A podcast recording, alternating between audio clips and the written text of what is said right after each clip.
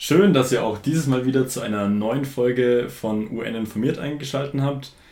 Ja, jetzt so langsam kommen wir immer mehr und mehr rein und stürzen uns gleich in die neue Episode. Diesmal geht es um die Generalversammlung. Richtig, wir haben uns nämlich ähm, überlegt und das beim letzten Mal ja auch schon angekündigt, dass wir jetzt nach so ein paar Folgen zu etwas spezielleren Themen und sehr inhaltlichen Themen wieder so ein bisschen mehr Hintergrundinfos machen wollen. Und was dann auf jeden Fall noch fehlt, ist die Generalversammlung. Weil das ist einfach das zentrale Organ, was man so neben dem Sicherheitsrat am ehesten kennt. Und da sind wir der Meinung, dass man da irgendwie so ein bisschen Background-Infos zu braucht. Und deswegen würden wir euch heute gerne einfach kurz einmal mit euch durchgehen. Wer sitzt da drin? Seit wann gibt es die? Wo tagen die? Was machen die? Wie sind auch so die Abstimmungsverfahren? Das sind in so demokratischen oder in dem Fall auch weniger demokratischen ähm, Organen immer wichtige Sachen und natürlich auch über die Aufgaben reden. Und eine spannende Sache noch zum Ende vielleicht, was die Agenda ist, weil der Anlass für die heutige Folge zur Generalversammlung ist, dass jetzt im September die Generalversammlung wieder tagt. Das erste Mal offline, sprich digital. Und da sind wir mal gespannt, ob sich da was verändern wird. Ich finde es echt spannend. So, so ein Forum, was sich sonst sehr wenig und sehr langsam verändert, hat sich jetzt irgendwie das erste Mal mit sowas irgendwie angepasst. Bin mal gespannt, ob es mehr Ergebnisse gibt dieses Jahr, weniger Ergebnisse. Genau, also ihr seht schon, spannendes Thema. Wir haben auch schon ja, einen sehr coolen Ausblick, der dann in der nächsten Folge noch passiert. Deswegen da sagen wir am Ende der Folge ich noch was sagen, Da sagen wir aber nicht jetzt was zu, da sagen wir am Ende der Folge was zu. Das wird auf jeden Fall richtig cool und richtig spannend, auch eine richtige Neuheit für uns. Aber deswegen müssen wir jetzt erstmal Grundlagen schaffen und fangen einfach mal damit an, worum es bei der Generalversammlung so geht. Ja, wer sitzt eigentlich so bei der Generalversammlung? Ist ja erstmal die Hauptfrage. Wir haben jetzt viel und ausführlich über den Sicherheitsrat geredet. Äh, ihr erinnert euch, das waren eben 15 Mitglieder und jetzt bei der Generalversammlung das komplette Gegenteil, das sind alle dabei. Richtig. Und das sind 193 Länder, wie wir ja auch schon ein paar Mal erwähnt haben. Und wie wir im Gespräch mit ein paar von euch gemerkt haben, was auch schon in den Köpfen eingesickert ist. Von daher haben wir die Zahl offensichtlich oft genug gesagt. Ähm, da sind alle Länder drin. Jedes Land ist mit einer Stimme vertreten. Und da sind aber auch ein paar Länder drin, die eben nicht von den Vereinten Nationen anerkannt sind oder nicht von allen Mitgliedern anerkannt sind. Das sind sogenannte äh, Länder mit Beobachterstatus. Welche fallen dir da so spontan ein? Mit Beobachterstatus wäre zum Beispiel die palästinensische Vertretung, die da noch mit dabei ist, äh, aber auch der Vatikan zum Beispiel. Also Vatikan an sich wird nicht als voller Staat in der Hinsicht dann anerkannt, aber große Bedeutung und alle sehen irgendwie die Notwendigkeit, dass der Vatikan da auch mit dabei ist. Dementsprechend haben die zum Beispiel einen Beobachterstatus bei der Generalversammlung, können damit quasi bei allen Sitzungen dabei sein. Mit diskutieren. Mit diskutieren. Das Einzige, was sie nicht machen können, ist am Ende abzustimmen. Aber haben trotzdem auch eine wichtige Rolle, weil da gerade beispielsweise beim Vatikan einfach immer die in manchen Problemen schon so eine Schlüsselrolle hatten, wie ja auch dann Diplomatie und wie Gespräche stattfinden können und da nochmal so ein neues Forum bieten können. Und beim Vatikan muss man jetzt beispielsweise sagen, das ist halt einfach historisch gewachsen. Also der hat heute sicher nicht mehr die Bedeutung ja. in der internationalen Politik, wie er ihn früher mal hatte. Aber ähm, das ist halt heute immer noch bestehend. Und ansonsten ist es natürlich so, dass beispielsweise, wenn Länder Blöcke irgendwie auseinanderbrechen oder Teile unabhängig werden oder sich für unabhängig erklären, ist es manchmal so ein Schritt vor der vollen Mitgliedschaft in den Vereinten Nationen über einen Beobachterstatus schon mal so am Geschehen teilzunehmen, soweit halt möglich, bis dann potenziell irgendwann ein eigener Sitz in der Generalversammlung kommt. Genau, also jetzt hatten wir schon 193 Mitgliedstaaten, die dort alle mit einer Stimme vertreten sind.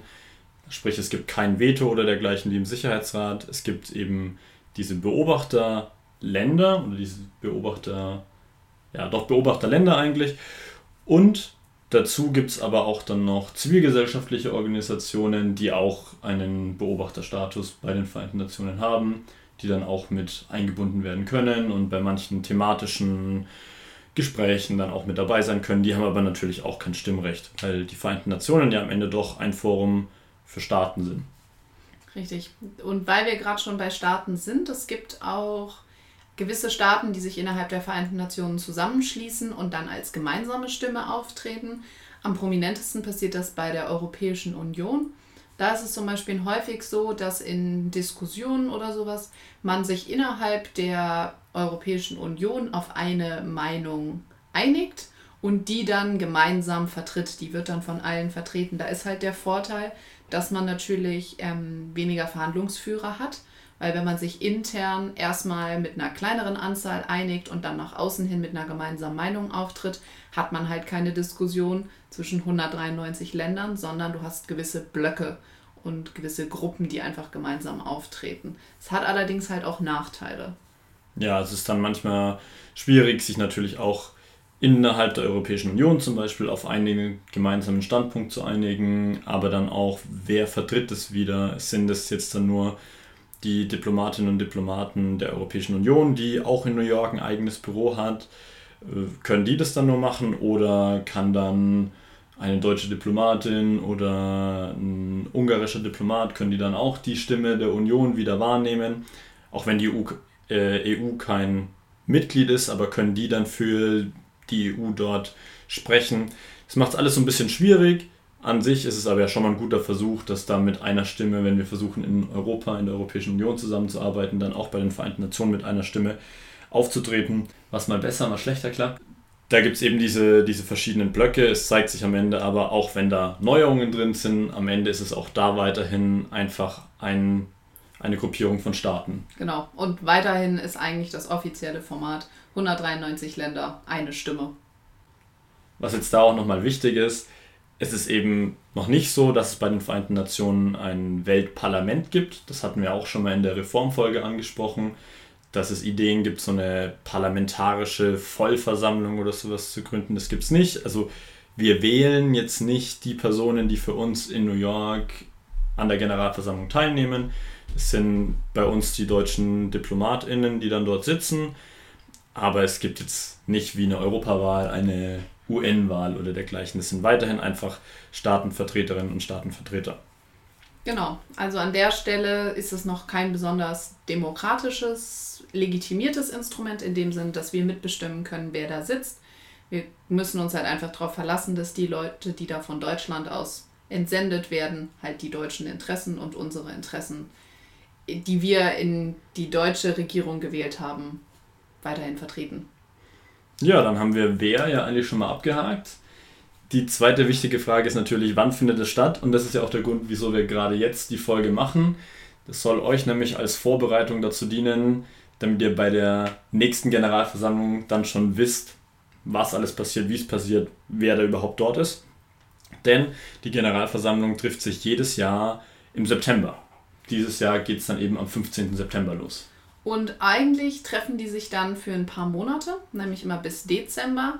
Das ist dann eigentlich, also das ist gar nicht erst geplant für einen Tag oder ein Wochenende oder eine Woche oder so, sondern die Agenda ist wahnsinnig lang. Ich meine, ihr wisst, was weltweit alles an unterschiedlichen Problematiken sind und welche unterschiedlichen Schwerpunkte man da natürlich auch legen kann. Und man muss diesen Konsens ja eben auch finden. Und deswegen geht das eigentlich im Endeffekt nicht nur bis Dezember. Das ist sozusagen das, was fix geplant ist. Aber man hängt dann hinten dran immer noch die Zeit, die man noch länger braucht. Und damit ist eigentlich das Endergebnis fast immer, dass die Generalversammlung das ganze Jahr tagt.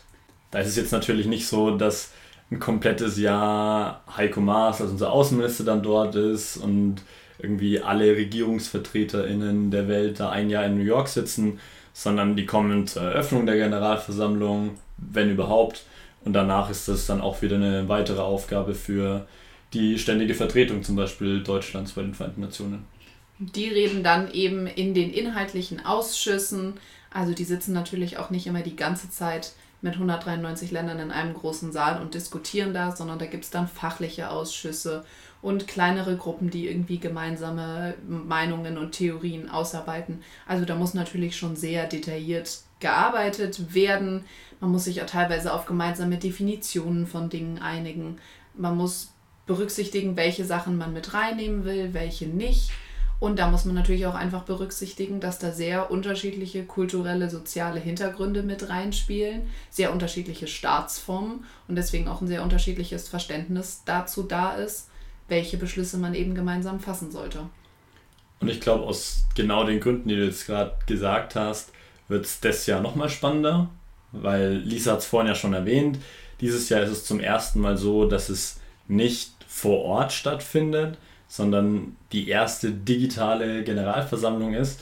Und da erwarten jetzt einfach schon ganz, ganz viele Leute, dass viele Staats- und Regierungschefs und Außenministerinnen und Außenminister dann Statements schicken und sich beteiligen. Und da ist so ein bisschen die Hoffnung, dass das jetzt ein, eine Möglichkeit ist, die Vereinten Nationen wieder viel präsenter werden zu lassen und zu zeigen, wie wichtig die Vereinten Nationen da sind auch wenn der Kampf gerade so ein bisschen darum geht, wie können wir da Zivilgesellschaft mit beteiligen, wie können wir die ganzen Side-Events, also sonst ist in der Regel, wenn eine Generalversammlung ist, sind in New York hunderte von Events drumherum, von Nichtregierungsorganisationen und von äh, Interessengruppen, die dann noch ihre Wünsche vertreten. Und da ist die Frage, wie kann das alles digital stattfinden? Also wird sehr spannend. Auf jeden Fall. Ich bin echt gespannt. Also die reden halt in diesen, das sind offiziell sechs Ausschüsse, die aber natürlich alles wieder Teilprojekte haben. Also wie gesagt, die arbeiten da schon sehr detailliert. Und die Ausschüsse gehen halt zum Beispiel zum Thema Abrüstung und internationale Sicherheit, Wirtschaft und Finanzen, soziale, humanitäre und kulturelle Fragen, besondere politische Fragen und Entkolonialisierung. Dann gibt es natürlich noch so die Orgasachen nebenbei, sprich Verwaltung und Haushalt und Recht natürlich. Und ja, wenn ihr euch da jetzt mal zu Themen zu überlegt, kann man auf jeden Fall sagen, dass die in ein extrem großes Feld abdecken. Und das war aber auch schon so ein bisschen das, was die da eigentlich besprechen. Vielleicht können wir mal einen Blick werfen auf die Agenda für dieses Jahr. Die ist solide 17 Seiten lang. Genau, also das sind 17 Seiten, nur Schlagworte von den Punkten, die jetzt behandelt werden sollen. Und ihr habt jetzt ja gesehen, wie weit schon die Themen für diese sechs Ausschüsse sind. Dementsprechend sind auch die Themen für die Generalversammlung am Ende wahnsinnig weit. Also es geht los natürlich mit einer feierlichen Eröffnung und so weiter. Aber dann inhaltlich geht es um nachhaltigen, nachhaltigen, nachhaltiges Wachstum, um Wirtschaftlichkeit, um es wird beachtet, welche Resolutionen es da einfach schon zu gibt. Es geht um Malaria-Bekämpfung, um HIV, um Friedensentwicklung, um biologische Vielfalt, globalen Klimawandel. Äh Aber auch so spannende Sachen wie einen internationalen Ethikcode für Tourismus. Also wie muss Tourismus aussehen, damit er sozial und nachhaltig verträglich ist. Dann gibt es so Themen, da steht halt einfach mal Migration auf der Agenda, wo man halt sagen muss, ja, das ist ein großes Thema. Da kann man schon eine Menge zu diskutieren. Und genau das tun die eben von September an jetzt wieder. Da ist alles dabei, Friedenssicherung, die Finanzen und auch wenn Lisa da ein bisschen lachen musste, ich glaube, dass Finanzen und Verwaltung da schon sehr wichtig auch ist, weil die ja am Ende entscheiden, okay, wer kriegt dann das ganze Geld des begrenzten UN-Budgets, um Sachen entscheiden zu können. Äh, ja, wird auf jeden Fall spannend. Da ist immer viel zu tun, viel los, volle Agenda und ja, die Themen lassen da auf jeden Fall viel Spielraum, damit sich da die ganzen Staaten austoben können. Auf jeden Fall. Und wenn sie jetzt inhaltlich äh, Fortschritte gemacht haben, sich auf irgendwas geeinigt haben, dann bringen die das in sogenannte Resolutionen. Das ist so ein bisschen das Pendant zu halt einem Gesetzesvorschlag in Deutschland. Aber der große Unterschied ist, Resolutionen sind nicht bindend. Also ein Gesetz, da muss sich ja nachher jeder, der in dem Staatsgebiet lebt, dran halten. Aber eine Resolution ist zwar völkerrechtlich bindend, sprich für die Staaten, die das unterzeichnen, aber es ist halt, es gibt halt immer noch Spielraum, die müssen das in nationale Gesetze umwandeln. Was passiert, wenn man sich nicht dran hält? Ich glaube, eine Resolution, die beispielsweise jeder von euch kennt, wo es ihr aber noch gar nicht zwangsläufig wisst, dass das eine Resolution im Rahmen einer Resolution verabschiedet wurde, ist die Allgemeine Erklärung der Menschenrechte, die für die Staaten zwar verpflichtend war, aber wie man merkt an der heutigen Situation weltweit es hält sich eben nicht jeder dran. Wir hatten den Begriff Resolutionen ja auch schon mal beim Sicherheitsrat Und dort ist es, wenn der Sicherheitsrat diese Entscheidung getroffen hat und eben auch eine Resolution am Ende hatte, dann müssen die sich eigentlich alle Staaten daran halten. Und da ist der Unterschied bei der Generalversammlung, dass es erstmal eine Interessensbekundung ist, aber umso mehr Staaten dann natürlich dafür gestimmt haben, kann das dann einfach sich trotzdem zu ja, rechtlich verpflichtender, einer rechtlich verpflichtenden Äußerung dann am Ende verwandeln zu sogenannten Völkergewohnheitsrecht. Also erstmal sind die Staaten dann nicht dran gebunden, aber wenn man sich überlegt, dass alle Staaten oder sehr viele Staaten am Ende sagen, wir wollen so eine Resolution haben, wir wollen so eine Entscheidung, dass dann auch Staaten über die Zeit daran gebunden werden. Mit diesen ganzen Themen Resolutionsverhandlungen kennen wir beide uns eigentlich relativ gut aus, weil wir kennen uns ja ursprünglich von Model United Nations, was eine Simulation der Vereinten Nationen ist. Das gibt es auf Schüler- und als auch auf Studentenebene. Und da kann man praktisch selber sich in die Rolle eines Landes reinbegeben und dann zu einem bestimmten Thema aus Sicht dieses Landes verhandeln. Also beispielsweise war ich mal in einem Ausschuss, wo es ähm, zu häuslicher Gewalt ging und habe Polen vertreten. Oder ich habe mal Urbanisierung und sanitäre ähm, Notstände beseitigen aus Sicht Nigerias verhandelt. Also man kann im Rahmen von ähm, Model United Nations oder MUN schon sehr viele unterschiedliche Themen äh, bearbeiten und sich dann eben mit den anderen versuchen, auf dieses Resolutionsdokument zu einigen, in der Hoffnung dann, dass es bei der Abstimmung eben genug Zustimmung findet, dass es verabschiedet wird. Genau, da sind wir auch schon bei dem letzten wichtigen Punkt, eigentlich zu den ganzen Resolutionen der Abstimmung. Hier ist es nur noch mal ganz wichtig zu sagen, die entscheiden in der Regel mit einer einfachen Mehrheit und da ist es dann egal, ob du Somalia oder die Vereinigten Staaten von Amerika bist. Jedes Land hat eine Stimme und wenn Somalia Ja sagt und die Vereinigten Staaten von Amerika Nein, dann ist es erstmal egal, solange mehr Stimmen für als gegen die Resolution sind. Also es gibt kein Vetorecht und dann werden Resolutionen mit einer einfachen Mehrheit angenommen, außer in so ein paar besonderen Fällen, ähm, wenn es um äh, neue nichtständige Mitglieder gibt, geht, wenn neue Mitglieder zu den Vereinten Nationen generell aufgenommen werden sollen oder auch wieder ausgeschlossen werden sollen und zu Budgetfragen. Aber in der Regel einfache Mehrheit das ist tatsächlich mal sehr einfach gehalten. Darf ja auch mal bei den Vereinten Nationen so sein. Richtig. Und in den anderen Sachen ist es eben eine Zweidrittelmehrheit. Also es ist dann immer noch kein Konsens oder so, dass man wirklich die Zustimmung aller braucht, wie man ja beispielsweise die Zustimmung aller Vetomächte im Sicherheitsrat braucht. Aber es ist immer eine einfache Mehrheit oder eine Zweidrittelmehrheit in der Generalversammlung. Ja, und wo sitzen die eigentlich?